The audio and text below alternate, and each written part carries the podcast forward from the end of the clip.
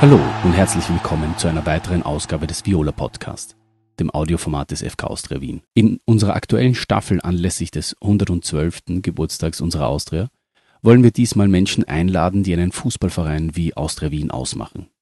Menschen, die in einer besonderen Art und Weise mit dem Verein verbunden sind. Mitglieder und Fans.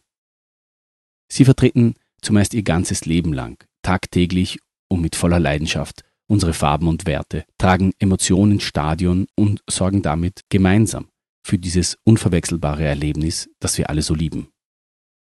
Ohne sie wäre es nicht dasselbe.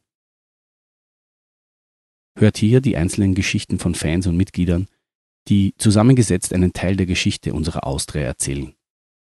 Was zählt, ist die Liebe zu unserem Verein. Das sind ihre Geschichten. Ich freue mich außerordentlich, jetzt der Pitcher vom Fanclub der Soccerholics hier bei uns im Viola Podcast begrüßen zu dürfen. Hallo. Hallo, grüß euch, servus und äh, es freut mich sehr, dass ihr mich eingeladen habt. Pitcher kommt nicht vom Bierkrug, sondern du hast eine ganz andere Erklärung dafür. Kannst du mal die, die Herkunft deines Namens äh, erklären?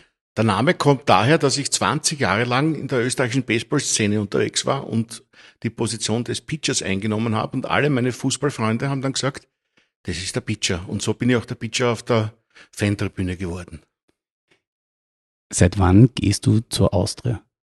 Ich bin jetzt, äh, ich bin jetzt äh, äh, seit 1974 war mein, mein erstes Austria-Spiel. Und zwar war es im November. Es war ein bisschen ein kalter Tag.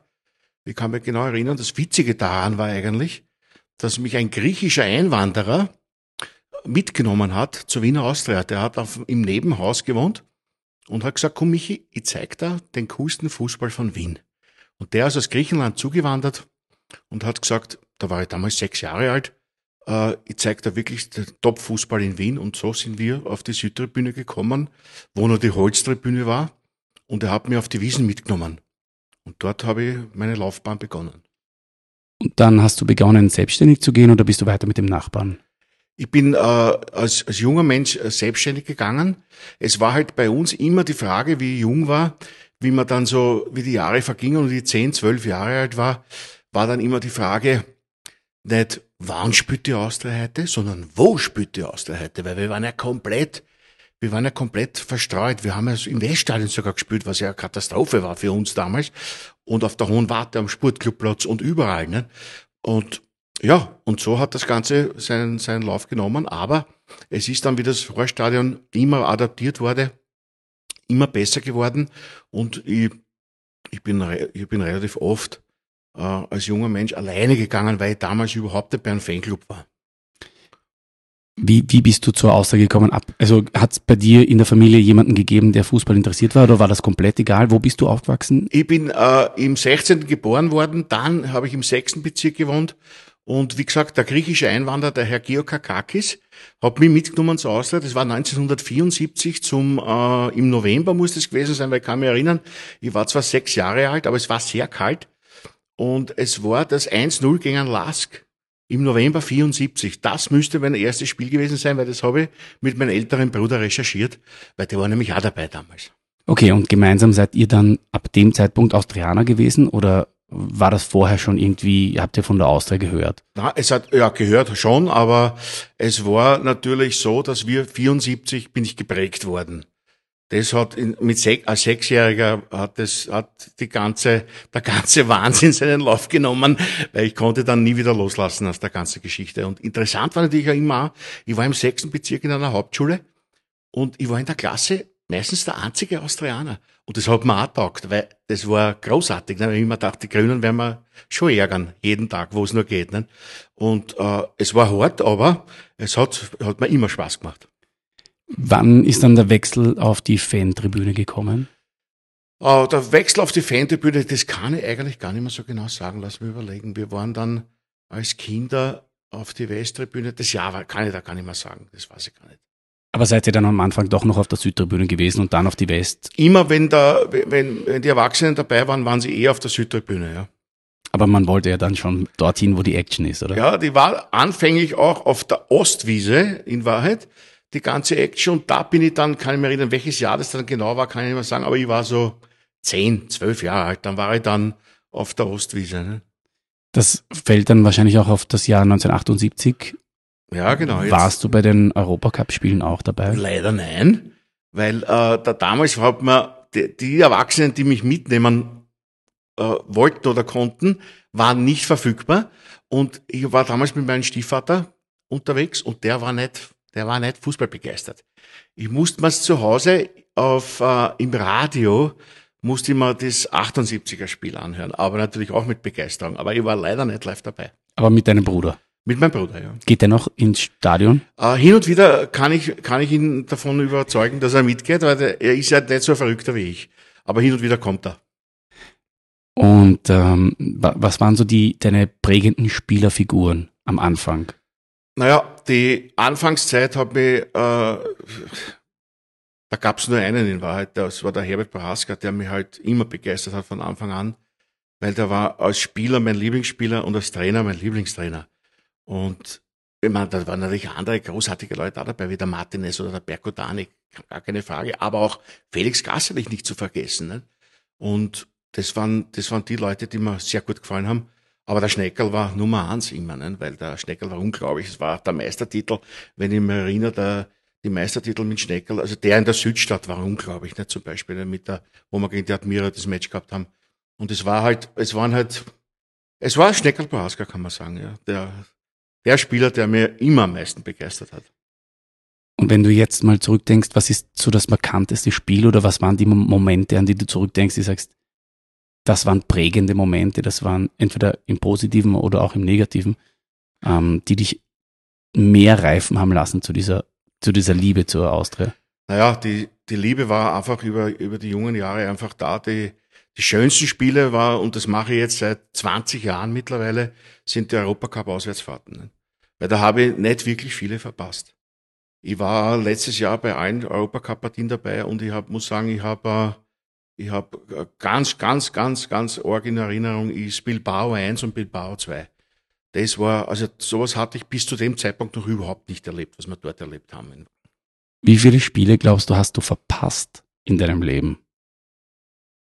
Von der Austria verpasst? Mhm. Das kann ich gar nicht sagen. Ich kann ja nur sagen, wie viel ich ungefähr gesehen habe. Ich bin jetzt, äh, habe jetzt ein bisschen recherchiert, ich bin jetzt über 1500 Austria-Spiele bereits. Ich weiß, dass angibt, der noch schlimmer ist, ist der Wudle der kann noch mehr, weil der hat, der hat auch sehr, sehr viel gemacht. Aber ich habe über 1500 Spiele. Ich kann da gar nicht sagen, wie viel verpasst. Nicht viele verpasst. Gott sei Dank. Das soll auch weiter so sein. Ich fahre seit, ähm, ich fahre seit, seit vielen, vielen Jahren in der Bundesliga und im Cup sowieso alles auswärts. Mit meinem da kennen wir eh viele. Aber was, was noch viel schöner ist, ich fahre seit über 20 Jahren fast alles im Europacup. Und das sind die großartigen Auswärtsfahrten, die, wo ich wirklich sage, man kommt in Gegenden, man kommt in Städte und man kommt äh, dorthin, wo man nicht mit seiner Frau auf einen Kaffee hinfahren kann, weil wenn ich mal überlege, ich war in der Ostukraine, in Kharkiv, ich war in, zweimal in Bilbao, ich war, ich war überall. Es ist halt äh, schon ein großartiges Erlebnis, weil äh, dort kommst du einfach nicht hin, normalerweise. Was bedeutet es für dich, Austrianer zu sein? Für mich bedeutet Austrianer zu sein, dass es äh, nach sehr, sehr vielen Lebenspartnerinnen, die ich gehabt habe und sehr vielen äh, Jobs, die ich gehabt habe, die einzige Konstante in meinem Leben war die Wiener Austria, weil die war immer da und die wird auch nie wieder weggehen und das ist gut so. Zusätzlich zu einem fußballerischen Stil, den man ja auch prägt und den man sich vielleicht auch aussucht, je nach Fan, ähm, gibt es auch Werte, die ein Fußballverein vertreten sollte. Welche Werte sollte die Austria vertreten, deiner Meinung nach? Die Austria sollte die Werte vertreten, die äh, äh, mit, mit einer gewissen Spielkultur zu tun haben, äh, die äh, mit Anstand und Ehre zu tun haben, die einen, einen, einen guten Umgang mit äh, den Fans vor allem zu tun haben, weil da gab es in der Vergangenheit schon Beispiele, wo ich sage, na, das waren nicht so gute glorreiche, glorreiche Tage. Es soll mit Anstand und Ehre gearbeitet werden und das soll nicht nur in den Satzungen der Wiener Austria drinnen stehen, sondern das soll auch gelebt werden. Und über den Fußball hinaus gibt es eine gesellschaftliche Verantwortung eines Fußballvereins? Absolut. Wenn ich, ich glaube, dass sogar, dass sogar heute viel wichtiger wird, als es bei uns war, wie wir jung waren, weil heute ist ja die, die Reizüberflutung und die, und die, die, die Kids auf der Straßen sind, äh, sind die, die kehren irgendwie eingefangen und die kehren einfach, die, denen muss man einfach eine Basis geben und schauen, dass, äh, dass, dass äh, nicht auf die, auf die schiefe Bahn geraten. Deswegen sage ich, wenn es wenn's eine, eine Heimat gibt und wenn es wenn es äh, äh, die Möglichkeit gibt, die jungen Leute zu integrieren, sei es jetzt bei der, bei der Jugend als Fußballer bei der Wiener Austria oder aber auch auf der Fantribüne, wenn man halt nicht so weit kommen kann, will oder muss, dann äh, müssen sie auch auf die Fantribüne kommen natürlich ja, und sind äh, sehr gut aufgehoben bei uns. Was bedeutet das für dich, Mitglied zu sein? Ordentliches Mitglied? Ja. Das bedeutet mir sehr viel. Das bin jetzt mittlerweile seit äh, 13 Jahren. Ich war vorher immer außerordentliches Mitglied, bin dann ordentliches Mitglied geworden äh, weil ich das Stimmrecht in der Generalversammlung als sehr wichtig empfinde und das Vereinswesen sehr lang schon kenne durch meine, durch meine Baseball-Tätigkeit äh, und finde, diese Generalversammlung und die ordentlichen Mitglieder sollten schon ihre Meinung kundtun können. Was hat dich, also die Austria war ja nie dafür bekannt, ein Mitgliederverein zu sein, ganz anfangs. Äh, die ja. Mitgliedszahlen sind jetzt raufgegangen. Ja. Ähm, was hat dich damals dazu bewogen, Austria-Mitglied zu werden? Äh, diese, äh, die Austria-Mitgliedschaft bedeutet, äh, wirklich äh, sehr, noch näher dran zu sein an seinem Verein und noch näher drinnen zu sein in der ganzen Geschichte, weil Abo habe ich ja schon sehr, sehr lang, aber die Mitgliedschaft war mir persönlich sehr wichtig, weil auch äh, äh, das ist wirklich das Bekenntnis zu, zum Fußballverein. Und vor allem darf man nicht vergessen, diese Mitgliedschaften und diese, diese Gelder, die da reinkommen, gehen, fließen alles in die, in die Jugendarbeit von der Wiener Austria. Und das ist ja wirklich die Zukunft und das muss wirklich gefördert werden.